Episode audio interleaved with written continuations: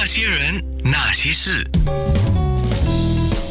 那些我们一起笑的夜，流的泪。我听乌培双这三个字听了一段时间，也是我们九六三的广播剧呃最好的我们，我才跟他比较进一步的认识。那今天邀请他上那些人那些事，讲的是人生有故事，就先说一下他的故事吧。九七年加入电视台，全职摇笔杆啊，这个跟部分时间的不一样的感觉哦，就好像全职运动员一样。你说全职运动员是什么？就从早到晚都是可能都是在练同一个动作嘞，是差不多对。然后而且就除了吃饭、喝水、上厕所，很多时候都是在操练的啊。是那天天这样磨练，你是更厉害的呢，还是写写？有些是写到哦麻木了这样子。其实有前辈说过，说如果。这一类日以继夜的写的一种训练方式哈，呃，训练一个编剧可能要写的写上一个三年，才可以所谓的呃写的比较顺畅，就是没有基本的错误啊，或者一些呃比较低级错误，可能三年三年以后才会慢慢的排除这些，但是还不至于，也不未必是写的好啦。嗯，所以就真的是一直写，一当初开始写的时候，常常被骂了，常常被骂了，就说哎为什么你这样写啊？呃，我我我我还记得以前以前有有有有前辈骂过我说，你你懂不懂？你这样写剧本，呃，你好像在写广播剧，因为你把每一个形容都都讲出来，你干嘛讲的那么白？我们的观众不是白痴，看得到的嘛。所以当年就真的是被骂大的。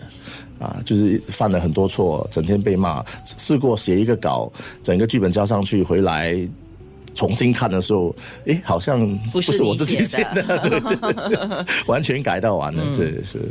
这个我体会，就好像当初我在写综艺稿的时候，就撰稿嘛，写那个台词啊，写那些串歌啊、拎啊，我们讲什么的，就是写啊。一年三百六十五天，如果这个节目是五天的节目，你负责三天，你就一个礼拜至少要写三个稿，是。就这样写啊。但是像你说的，就要日积月累的在写，写了之后才锻炼一个基础。是，嗯，这个不好就是不好，没有得说的，不好就是不好。其实练出来的未必就是写稿的素质，可是练了心态上的素质，就是知道好的东西是要不断的改。就是慢慢的，呃，可能对未来的自己会有帮助。就是说，当你的东西被改的时候，其实比较容易去接受。嗯，哎，这个是一个，我觉得是心态上的磨练。对啊，那个时候我的稿如果给那些主持人哈，我。有两类了，啊。一类基本上连看都不看的，他就是完全丢一边的，然后到现场去，他就是自己发挥，自己发挥。那开始的时候你会很难受，受伤哈，嗯，因为你也是花了一个晚上绞尽脑汁在写的哈，那完全不用，那肯定他觉得。不值得一用，尤其里面你还觉得，哎，真的其实写的不错，对不对？那种心情啊。后来就说，你还是做好你自己的本分，你就写吧。那另外一位类主持人呢，他就会跟你讨论，呃，我可以这样改吗？我这样改好不好？这样你就学习到了。是呀，其实整毕竟这样制作上来讲，都是一个团队工作啦。我觉得不要太有，尤其是电视，呃。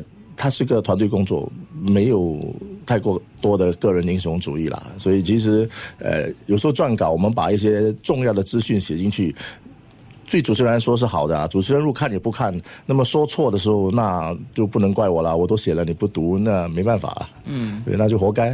是，谁叫你不看？反正报纸骂也是骂他。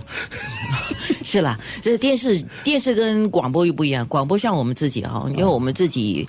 呃，采编播都是自己嘛，是。然后你甚至在空中呈现是你自己，对。好坏听众一听就知道，就你就是你哦。是。安娜就是安娜，陪双就陪双哈。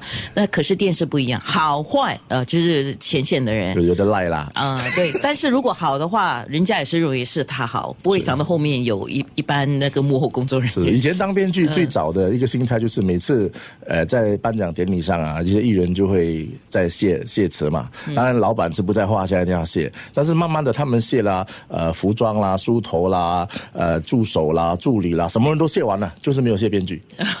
你什么感受呢？开始很受伤的，就觉得说，哦，你们就是这样喽。好的时候就全世界卸完不卸编剧，坏的时候第一个骂编剧，哦，剧本不好，不关我的事。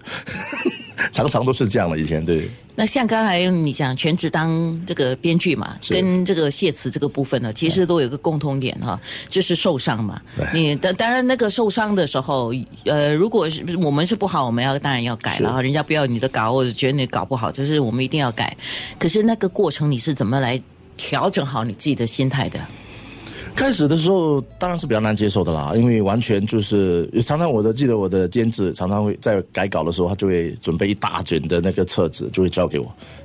他们就说：“那给你擦血，因为等一下改的血淋淋。哦，我还以为擦泪呢。不是擦血，哦哦就说你的剧本血淋淋。然后有时候有在进去改稿之前，当他没有把这卷册子交给你的时候，那天你就觉得哇，今天老天眷顾，太幸福了。